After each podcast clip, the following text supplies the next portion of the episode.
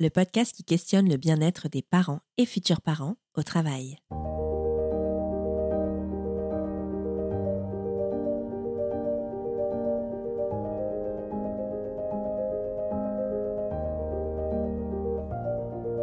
Pour un premier enfant, le congé maternité commence environ six semaines avant la date présumée d'accouchement et se termine dix semaines après la naissance de l'enfant. C'est l'assurance maladie qui en détermine les dates.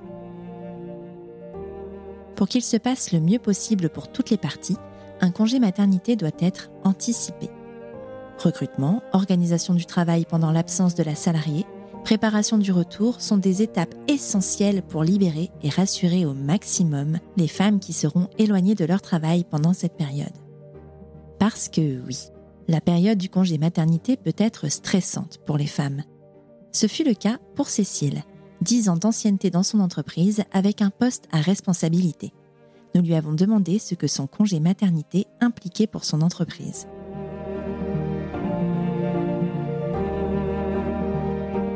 Euh, ça implique qu'il faut me remplacer parce que du coup je suis responsable du marketing et de l'événementiel. J'organise euh, des congrès euh, qui vont de 10 à 700 personnes. Et chaque année ma société organise euh, une grosse convention internationale qui se déroule sur place mais également en ligne. Et c'est un travail qui prend entre 9 et 10 mois. Donc c'est un peu comme une grossesse aussi. Et j'ai annoncé ma grossesse, j'étais dans les tout premiers préparatifs de l'édition suivante de ce congrès. Et il fallait quelqu'un pour me remplacer pour la prospection des partenaires, la prospection des conférencières et conférenciers, l'organisation opérationnelle de l'événement et euh, c'est quand même euh, c'est pas quelque chose que mes collègues pouvaient faire à ma place. Il fallait vraiment me remplacer euh, sur ce poste. Est-ce que tu as été responsabilisé par rapport à cette, ce recrutement? Est-ce que tu as eu ton mot à dire ou est-ce que c'est quelque chose qui était géré par les RH euh, On m'a laissé carte blanche pour la rédaction de l'offre d'emploi et pour euh, consulter les CV parce que euh, j'étais aussi assez exigeante sur la personne qui devait me remplacer. Je voulais un poste, on va dire, senior, donc quelqu'un qui avait au moins 4-5 ans d'expérience, qui avait déjà une expérience dans, dans l'événementiel, pas forcément dans mon secteur parce que je travaille dans l'informatique, mais qui avait déjà une expérience réussie dans l'organisation d'un congrès. Donc voilà, j'avais écrit l'annonce et euh, avec ma RH, nous avions euh, épluché les candidatures, on faisait les recrutements toutes les deux, les visios toutes les deux, et, voilà, j'ai pas du tout, enfin j'ai vraiment participé au recrutement de la personne qui m'a remplacée. Et comment tu te sentais toi pendant cette période de recrutement? Stressée parce que on a mis beaucoup de temps à trouver quelqu'un. Et euh, parfois, il y avait des petites maladresses autour de moi de mais qu'est-ce qui se passe si on n'arrive pas à la remplacer euh. Du coup, j'avais comme une forme de culpabilité euh, qui grandissait en moi de ben mince, je mets mes collègues dans l'embarras. c'est voilà, je m'en veux un petit peu. J'aurais peut-être pas dû leur dire aussitôt, etc. Et en parallèle de ça, j'avais peur de recruter quelqu'un et que cette personne ait plus de compétences que moi, qui font que j'avais peur que mon entourage professionnel se dise ah bah en fait Cécile euh, ok elle bosse mais euh, il y a mieux en fait. J'avais un petit peu peur de ça. Euh, donc la personne qui m'a remplacée est arrivée le 1er mars et moi j'étais censée m'arrêter mi-avril. Donc on avait un bon mois, un bon mois et demi pour faire la passation. Et du coup on était en, contact depuis le mois de février à peu près, janvier-février. C'était la personne savait depuis le départ que c'était un CDD de remplacement de congé maternité, donc vraiment une durée limitée. Et la personne, voilà, j'avais vu qu'elle avait de l'expérience dans l'événementiel. Et parmi tous les CV, toutes les personnes qu'on avait reçues, c'était pour moi la personne à mes yeux qui pouvait reprendre le poste sans trop de difficultés. La seule difficulté qu'elle aurait pu avoir, c'était de euh, se familiariser au secteur de l'informatique. Parce que c'est du vocabulaire spécifique, c'est des codes spécifiques. Et euh, il y avait juste ça où euh, la personne devait un peu se, se, préparer. Mais pour tout ce qui est opérationnel, prospection, contact, là, il n'y avait pas de pas d'inquiétude. Et du coup, pour préparer sa passation, j'avais préparé un gros document. Je l'ai revu là pour préparer ce podcast et j'avais une cinquantaine de pages. ah oui T'as fait un mémoire. J'ai fait un petit mémoire. En fait, j'avais préparé ce que j'aurais voulu que moi, on me fasse euh, si j'avais été amenée à remplacer quelqu'un. Et en parallèle de ça, j'avais fait un rétro-planning de ce qu'elle allait faire pendant les six mois de remplacement et euh, un onboarding un peu plus profond sur le fameux congrès qu'elle devait préparer en mon absence. Finalement, tu disais que tu devais être arrêté euh, mi-avril. Qu'est-ce qui se passe? Bah, j'ai eu une grossesse au global un petit peu compliquée. J'ai été malade euh, assez longtemps. Passé le cap des trois mois, j'avais encore beaucoup de nausées. Et euh, à partir de Noël, donc vers 4-5 mois de grossesse, j'ai commencé à avoir des, contractions, des fausses contractions, mais des contractions quand même. Euh, je, faisais beaucoup de télétravail, mais pour préparer ma passation, j'aimais venir sur place pour parler directement à mes collègues, à mes RH. Et ça devenait très difficile pour moi de me déplacer. Il fallait que je prenne la voiture alors que je suis à 20 minutes en métro et à pied de mon boulot et euh, voilà, ça devenait très compliqué. Mon ventre me tirait, j'avais des contractions alors que j'étais assise sur mon poste. Et vers le 20, 20, 21 mars, euh, je vais chez le médecin pour une, une visite de routine. Et là, à l'issue de ce rendez-vous, euh, le médecin m'arrête. Parce que j'avais beaucoup de contractions rien que pendant la consultation. Et elle m'a dit, pour que le bébé reste au chaud le plus longtemps possible, il faut que vous vous arrêtiez dès maintenant. Donc j'ai été un peu prise au dépourvu. J'ai tout de suite contacté euh, les personnes de mon pôle pour les prévenir que je m'arrêtais euh, ce jour même, euh, voilà, sous, ordre du médecin. Et j'ai aussi fait une visio très rapidement avec la personne qui me remplaçait sur bon, voilà les urgences que j'ai pas que j'ai pas terminées. Voilà, on a fait un, dernier point et après je me suis arrêtée. J'ai également prévenu l'intégralité de mon équipe sur notre chat. On a un chat en interne où on peut échanger et là j'ai fait un, message d'ordre général de euh, salut, euh, je devais m'arrêter dans trois bonnes semaines, mais en fait j'arrête ce soir. Donc euh, à bientôt. Voici ce que j'avais en cours et voilà, c'était un peu aussi un, un message de salut, je, je m'en vais, ne m'oubliez pas. à très bientôt. On se revoit dans six mois. Mais est-ce que tu as vraiment coupé? non, non, je n'ai pas coupé. Je continuais de regarder le chat, je continuais de regarder le mail. Alors, je ne répondais plus à, à aucun mail, je répondais plus à un seul mail. Je ne parlais plus sur le chat. La seule fois où j'ai parlé sur le chat pendant mon congé maternité, c'était pour annoncer la naissance de ma fille avec une petite photo. Mais euh, j'avais toujours, euh, comme une petite souris, un œil euh, sur le chat. J'avais besoin, en fait, de voir ce qui se passait en mon absence. J'avais aussi un mail d'absence, hein, un mail qui me dit, qui annonçait que j'étais partie pendant quelques mois, que pendant mon absence, une personne me remplaçait, qu'en cas d'urgence, il fallait contacter telle ou telle personne, mais euh, j'avais toujours un œil euh, sur mes mails, mais, je ne répondais jamais. Comment euh, t'expliquerais ce manque de lâcher prise? Peut-être parce que mon congé maternité a démarré d'une manière un peu improvisée. Je pense que c'est ça aussi qui fait que ça a été compliqué.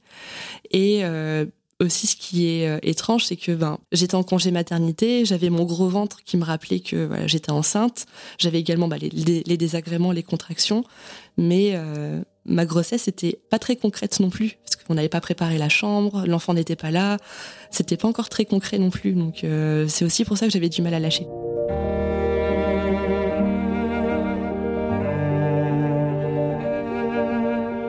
Le congé maternité est encadré par la loi. Élise Fabing, avocate spécialiste en droit du travail, nous informe. Le congé maternité, c'est une suspension du contrat de travail. C'est-à-dire que, euh, donc avant de partir en congé mat, la salariée, elle va devoir avertir son employeur du motif de son absence et de la date à laquelle elle est censée reprendre son travail. Mais attention, hein, cette formalité, elle n'est pas considérée comme euh, substantielle. Donc en d'aucun cas ça pourrait justifier un licenciement si on oublie ou si on donne une mauvaise date. Donc on se détend. Ce qu'il faut savoir, c'est que euh, bah, légalement, l'employeur il n'est pas obligé de maintenir le salaire de la salariée. Quand je parle de suspension du contrat de travail, ça veut dire que pendant ces congés-là, on continue à acquérir de l'ancienneté. Et alors sur la rémunération pendant le congé mat, légalement, il n'y a pas d'obligation faite à l'employeur de maintenir le salaire. La salariée va uniquement toucher les indemnités journalières de la sécurité sociale, mais il y a plein de conventions collectives, d'accords de branche et parfois d'accords d'entreprise qui mettent en place un maintien de rémunération pendant cette période-là. Mais attention, renseignez-vous, parce que j'ai pas mal de clientes pour lesquelles c'est la mauvaise surprise, elles se retrouvent avec les IJSS, grosse perte de revenus, et c'était pas du tout prévu dans leur plan euh, de financement. Donc euh, faites attention et regardez bien votre convention collective c'est euh, un petit numéro qu'on trouve sur le bulletin de paye. Voilà. Euh, donc ça, euh, c'est important parce qu'en fait, il y a des plafonds sur les IJSS, donc il n'y a pas forcément un maintien intégral du salaire. Ensuite, pour avoir droit à, une indemnisation par l'assurance maladie, il faut une condition d'immatriculation de 10 mois à la date présumée de l'accouchement ou à la date de l'arrivée de l'enfant adopté, et une condition d'emploi ou de cotisation antérieure. Donc, euh, avoir effectué au moins 150 heures d'activité salariée ou assimilée pendant les trois mois civils ou les 90 jours précédents. Voilà. Et quels sont donc les devoirs des employeurs pendant la durée du congé maternité? Alors, bah, l'employeur, il n'a pas le droit de solliciter la salariée pendant son congé maternité. Euh, ça, c'est très important à savoir parce que j'ai des clientes qui ont été harcelées jusqu'à la, salle d'accouchement, qui, ont accouché quasiment en répondant à leur mail pro. Euh, donc ça, c'est pas OK. En congé maternité, le contrat de travail est suspendu et c'est un temps fait pour le repos et pour s'occuper de son bébé, pas pour travailler. Pendant le congé maternité, il n'y a pas de licenciement possible. Euh, c'est une protection euh, qui est absolue. Donc, on ne licencie pas une femme en congé maternité. Voilà.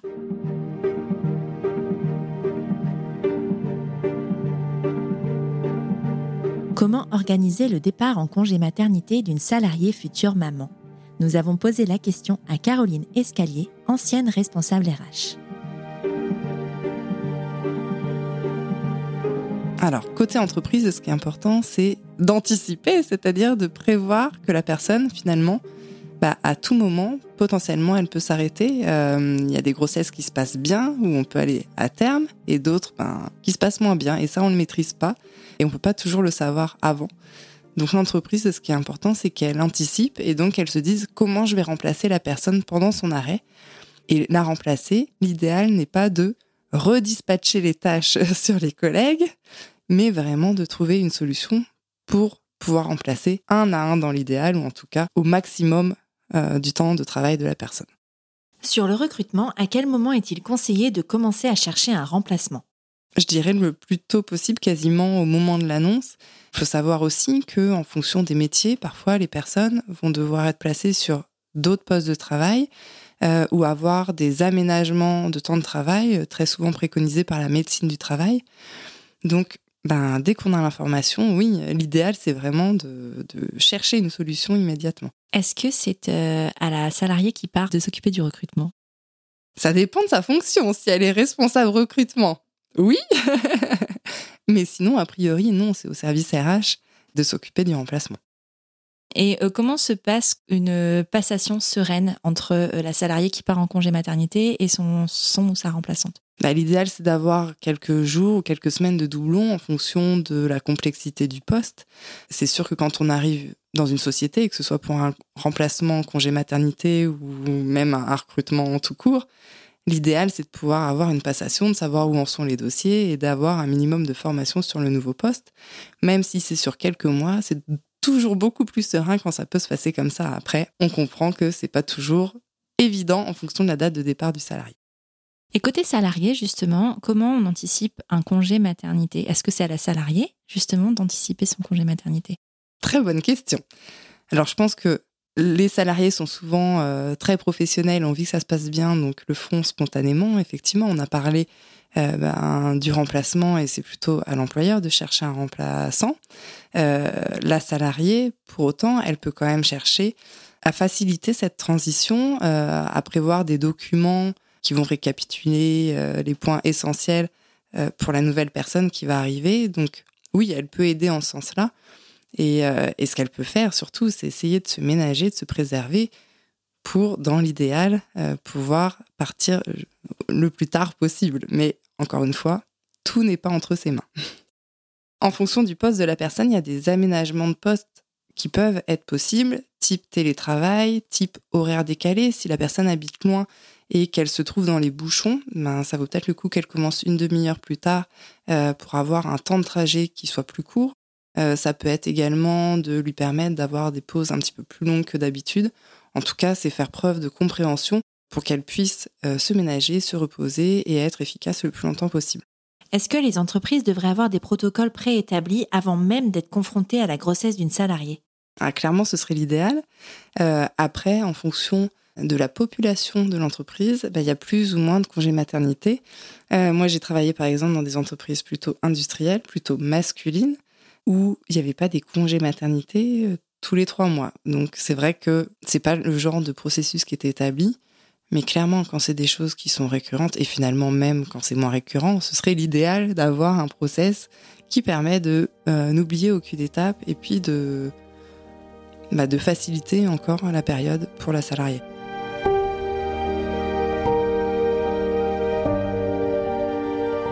Pour les femmes chefs d'entreprise, l'accès au congé maternité peut s'avérer un véritable parcours du combattant. Marina Larry, fondatrice de la crèche coworking bordelaise Le Cocon et mère de deux enfants, nous partage son expérience.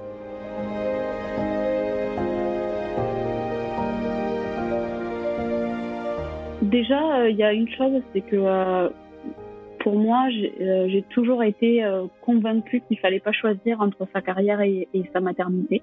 Ça, c'était le premier point. Donc, en fait, que je sois entrepreneur ou salarié, ça m'aurait pas empêché d'avoir un enfant, si, même ça pouvait mettre en danger ma carrière. Et d'ailleurs, en tant que salarié, je m'étais toujours dit, bah, c'est pas grave, je retomberai sur mes pattes et je ferai autre chose. Et la maternité, d'ailleurs, offre, offre je trouve une nouvelle perspective des choses. Et c'est ça aussi qui est superbe. Et pour moi, euh, je m'étais dit que ben, je verrai, je m'adapterai et qu'on verrait sur le moment parce qu'en fait, on ne peut pas prévoir si son enfant est en bonne santé, s'il sera malade, même nous, comment on sera. Moi, j'ai la chance, c'est que, on va dire, euh, je fais partie de ces euh, femmes qui, qui ont bien vécu leur grossesse et qui, même la grossesse, a amélioré même ma productivité. Et j'ai vraiment beaucoup de chance sur ça parce qu'il y a des femmes qui peuvent pas travailler, qui doivent s'arrêter parce qu'elles sont pas bien ou en mauvaise santé ou parce qu'elles doivent rester alitées. Moi, ça a été tout le contraire. Hein. Ben, le jour où j'ai accouché, j'ai, j'ai envoyé des mails jusqu'à 22 heures. J'ai perdu les os à 22h30 et on est parti à la maternité. Euh, donc, euh, pour moi, là, ça m'a jamais arrêté. Donc euh, je, je, me suis dit bah je verrai. Et puis comme j'avais personne au-dessus de moi et que c'était euh, moi et enfin je veux dire, dis toujours euh, il y a que nous qui pouvons mettre la barre sur notre ambition et notre volonté quand on est entrepreneur. Donc en fait ça me faisait pas du tout peur. Financièrement, donc moi, je, bénéficiais des indemnités chômage qui clairement euh, n'étaient pas forcément suffisantes pour, vivre. Après, j'ai la chance d'avoir un conjoint qui a aussi un niveau de vie euh, qui nous, permettait, en cumulant mes indemnités, de pouvoir euh, subvenir et de répondre à, nos charges. Euh, par contre, c'est clair que, on va dire, un minimum de, de salaire, même de mon côté, était nécessaire. Voilà. Donc, il fallait que j'anticipe sur la partie euh, trésorerie de ma boîte euh, parce que je savais que deux mois après euh, mon accouchement, j'avais plus droit aux indemnités chômage. Donc, on va dire sur la partie financière, ben, j'ai fait tout pour que mon entreprise puisse dégager, me dégager un revenu au minimum, au moins 1000 euros par mois. Ça, c'était le premier élément. Et le deuxième élément, je m'étais dit, bah, si je peux pas me rémunérer au-delà de la rémunération, il faut que j'ai aussi un peu de temps pour l'arrivée de cet enfant parce que quand il va naître, ben je vais pas le mettre euh, à la crèche à, à deux mois et demi, enfin à deux semaines. Donc il fallait que j'ai du temps et, clairement j'en voulais aussi. Alors faut savoir que quand j'ai accouché de mon premier enfant, je m'étais toujours dit oh, j'en ai pas assez profité. Faut euh, pour mon deuxième, je prendrai six mois de congé parce que j'ai vraiment envie de profiter de mon bébé. Or ça n'est jamais arrivé. et donc en fait, ce que j'ai fait, c'est tout simplement j'allais au travail avec mon enfant en fait. J'ai je l'amenais avec moi tous les jours j'avais j'avais de la chance aussi enfin de la chance euh, après la, la, chance ça se provoque mais j'ai ma cousine qui est freelance et qui euh, gagne très bien sa vie et en fait elle voulait travailler dans un coworking et elle voulait découvrir Bordeaux donc en fait je l'ai fait venir à Bordeaux dans mon coworking et c'est juste que je l'ai logé chez moi et je lui ai dit bah écoute si ça t'intéresse euh, tu gères, on va dire, les, les entrées, les personnes qu'il y a au coworking la journée. Ça va te prendre maximum une demi-heure à une heure par jour et en échange, tu as ton poste gratuit. Donc j'avais fait un peu un système comme ça pour qu'elle puisse euh, pour qu'elle puisse aussi profiter euh, de la situation. Et moi, ça me permettait euh, pendant au moins 15 jours post-accouchement de me dire que bah, j'avais un backup s'il y avait besoin, mais que au moins ça c'était quelqu'un qui le prenait à sa charge. Donc déléguer un minimum, au moins le, strict minimum, important de le déléguer parce qu'on ne sait jamais après l'accouchement si ça va bien se passer. Et après, financièrement, j'avais fait en sorte que j'ai un minimum aussi de salaire, même si euh, c'est pas grand chose, c'était déjà ça. Est-ce que tu peux nous parler de la structure du congé maternité pour les femmes chefs d'entreprise? Alors, en fait, en France, euh, quand on est à son compte, on doit remplir tout un dossier pour bénéficier donc des indemnités de repos et des indemnités de congé maternité. Et en fait, c'est un dossier qu'on remet à la CPAM. Alors surtout en plus moi c'est particulier parce que du coup j'étais inscrite au pôle emploi, mais à partir du, des trois mois de grossesse en fait, comme on déclare la grossesse et que derrière c'est la CPAM qui prend à 100% en charge les rendez-vous chez le médecin et autres, du coup, on bascule. En fait, le pôle emploi fait, euh, on est, on dépend plus du pôle emploi et on est directement basculé euh, et euh, rattaché à la CPAM. Et donc, du coup, la déclaration de grossesse est automatique, enfin, se fait. Et ensuite, il faut envoyer donc un, document pour bénéficier. Donc, il y a un minimum de semaines euh, avant et après l'accouchement. Et en fait, on bénéficie d'une allocation qui va de alors, moi, à mon époque, c'était 5,34 euros. Aujourd'hui, c'est dépassé un peu plus les 6 euros de, par jour à 50 euros. Il faut savoir qu'au-delà de 50 euros, en fait, c'est plafonné, donc on ne peut pas avoir plus. Donc, en fait, même si une chef d'entreprise, une freelance, peu importe, à partir du moment où on est à son compte, on gagne très bien sa vie, en fait, on est, même son, revenu de congé maternité, il est plafonné. Soit on gagne pas grand chose, ou on n'est pas, euh, on est, et on, est on a 5 euros par jour, qui représente rien parce qu'en fait, euh, avec 5 euros par jour, je vois, ou 6 euros par jour, je vois pas comment on peut acheter des couches, des bodys, du lait. Enfin, ça paraît quand même indécent. Ou, ou 50 euros, en fait. Et c'est l'un ou l'autre. Il n'y a pas de, juste milieu. Alors, c'est calculé, il faut, faut avoir travaillé à son compte et gagné, euh, avoir fait un minimum de chiffre d'affaires sur les trois dernières années. Et donc moi, forcément, je venais de lancer mon entreprise. Donc en fait, j'avais pas trois années. Et en fait, il y a beaucoup de femmes qui sont dans cette situation, c'est-à-dire que qui lancent leur entreprise, qui créent une entreprise et qu'elles n'ont pas trois ans, mais qu'elles tombent enceintes et qu'elles ont un enfant. Donc je trouve déjà ce délai de trois ans, il est un peu injuste.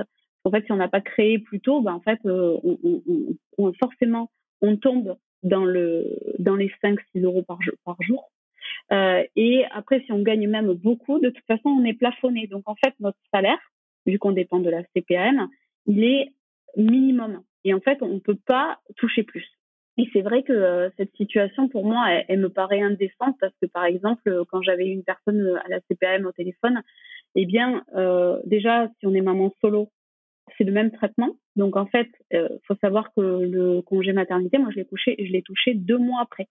Donc, deux mois après avoir accouché, j'ai touché mes 5,34 euros d'indemnité par jour, qui représente rien déjà de base, mais heureusement, moi, j'ai la chance d'avoir un conjoint qui gagne sa vie. Mais une maman solo qui n'a pas de conjoint et euh, qui doit payer un loyer à la fin du mois, euh, eh bien, c'est comment pour s'en sortir? Et en fait, ça, c'est déjà un premier sujet. Le deuxième sujet, c'est aussi, bah, par exemple, une femme qui est au RSA, elle touche plus qu'une femme qui est en congé maternité et indépendante et qui n'a pas cotisé suffisamment les trois dernières années. Mais aussi, une femme qui est au RSA et qui touche plus, dans tous les cas, elle touche que 417 euros. Enfin, le montant du RSA, je sais plus combien c'est exactement. Et en fait, je trouve ça dingue de me dire que on donne la naissance à un enfant et en fait, peu importe qu'on ait cotisé trois ans ou non, peu importe qu'on soit euh, entrepreneur, freelance euh, et qu'on gagne euh, je, trouve que 300-400 euros par mois pour, pour donner la vie à un enfant, ça, me paraît quand même dérisoire, voire même injuste. Surtout quand on cotise. Moi, j'ai cotisé pendant 8 ans en tant que salarié. Euh, clairement, si je, je, me dis, quand on est salarié, finalement, il y, a, y, a, beaucoup de salariés qui plaident pour, euh, pour, pour le statut du salarié en tant que congé maternité, mais en tant que chef d'entreprise ou freelance, mais en fait, on, on gagne rien du tout. Et, euh, et donc, on est obligé de, euh, de créer sa propre trésorerie pour derrière avoir suffisamment de revenus pendant son congé maternité. Et déjà de base, c'est très compliqué de s'arrêter parce qu'en fait, bah, quand on s'arrête, ça veut dire que potentiellement il y en a beaucoup qui n'ont pas de chiffre, enfin qui n'ont pas de rentrée d'argent, donc pas de revenus. Et je prends toujours l'exemple, j'ai une de mes clientes qui aussi a son compte, sa boîte euh, fonctionne très bien, mais par contre, son mari, lui, est salarié. Alors moi, il est chef d'entreprise, mais elle, il est salarié. En fait, s'il bénéficiait du, congé euh, paternité qui serait égal au congé maternité, il pourrait prendre le relais. Sauf que là, en fait, il n'y a qu'un mois pour les, les papas ou les, les coparents. Après un mois, bah, c'est soit elle s'en occupe ou soit elle recrute quelqu'un pour, euh, pour pouvoir justement s'occuper de son enfant. Mais le recrutement de cette personne qui va la remplacer, c'est son entreprise, c'est la charge de son entreprise. Donc elle, ça lui fait un, un coût pour elle de recruter une personne qui la remplace pendant qu'elle s'occupe de son enfant. Or, si par exemple là, son mari qui est salarié bénéficiait du congé égal au congé maternité, elle aurait même pas ce sujet et elle aurait même pas engendré ce coût pour pouvoir justement bah, être auprès de son petit et recruter cette personne. Alors là, dans le cadre après aussi, même moi de mon cas, mon mari il est, il est euh, chef d'entreprise. Bon ben là, nous on a dû aussi tous les deux s'arranger euh, pour pouvoir. Donc il avait un mois, mais on a dû s'arranger tous les deux pour justement euh, la garde de notre fille euh, sur euh, les deux mois, deux mois et demi avant qu'on trouve un mode de garde. Donc on allait au travail avec notre fille. Pas le choix. Mais cette indemnité de congé maternité, tu n'as le droit de la toucher que si tu t'arrêtes de travailler. Ah oui, oui, oui, oui. Mais de toute façon, on n'a pas le choix. On doit s'arrêter de travailler. Ça, c'est une obligation.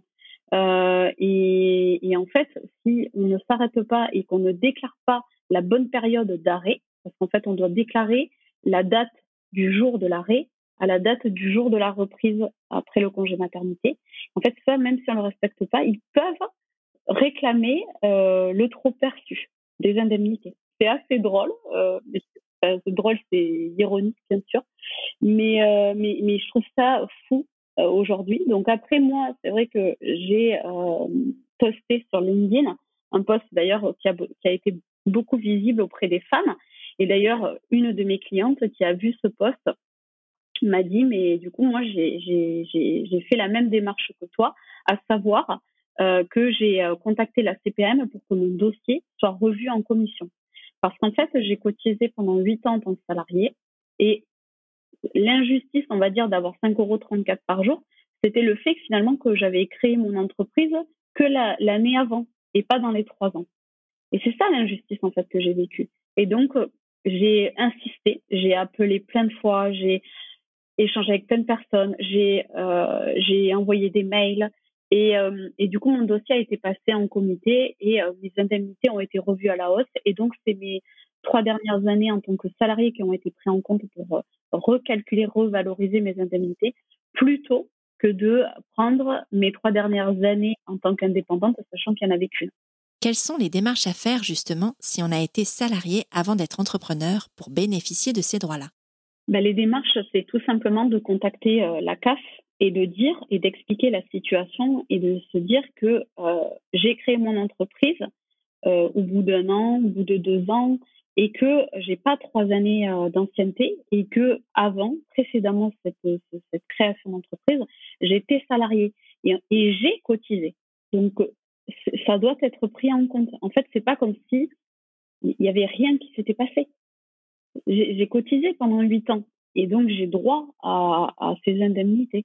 Et donc c'est d'insister et de et de, et en fait c'est vrai qu'il y en a il y en a moi j'ai pour avoir eu plusieurs personnes de la CPM au téléphone, ils n'ont pas forcément le même discours parce que je pense qu'ils sont pas eux-mêmes en interne au courant de tout ce qui se fait et peut-être qu'ils n'ont pas la même l'information qui est uniforme. Et donc il faut insister et s'il y en a un qui n'a pas l'info, faut remettre l'autre. Et aussi leur demander de faire un compte rendu. Moi, chaque fois que j'avais quelqu'un au bout du fil qui me donnait une information, je lui faisais répéter, je lui disais, est-ce que vous pouvez le mettre dans mon dossier, s'il vous plaît? Ça, c'est hyper important. Est-ce que tu conseilles de faire ces démarches dès le départ, dès la déclaration de grossesse?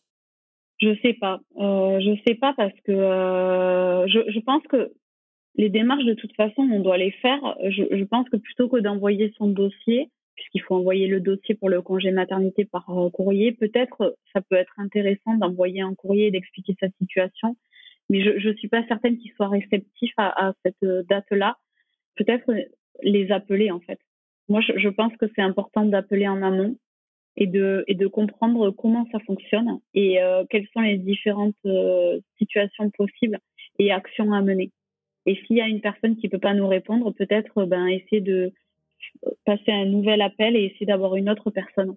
En tout cas, ce qui est sûr, c'est que les personnes, moi, que j'ai eues de la CPM au téléphone étaient euh, très compréhensives et, aussi n'étaient pas d'accord avec euh, cette situation. La plupart, c'était des femmes et elle ne comprenait pas elle-même. Elle disait mais oui, on est désolé, mais en vrai, 5,34 euros par jour, c'est en fait c'est l'allocation forfaitaire minimum et on est désolé pour vous, mais oui, effectivement, c'est c'est la loi en fait.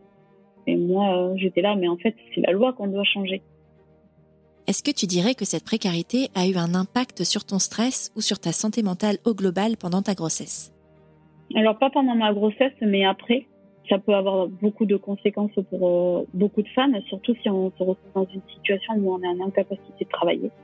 Ça, c'est vraiment un sujet. Donc, au-delà de la charge mentale et, et, du stress, je dirais que si on a un handicap physique, ou si par exemple on ne se sent pas euh, dans l'état de travailler parce que l'accouchement a été dur, là c'est un vrai sujet, un vrai problème.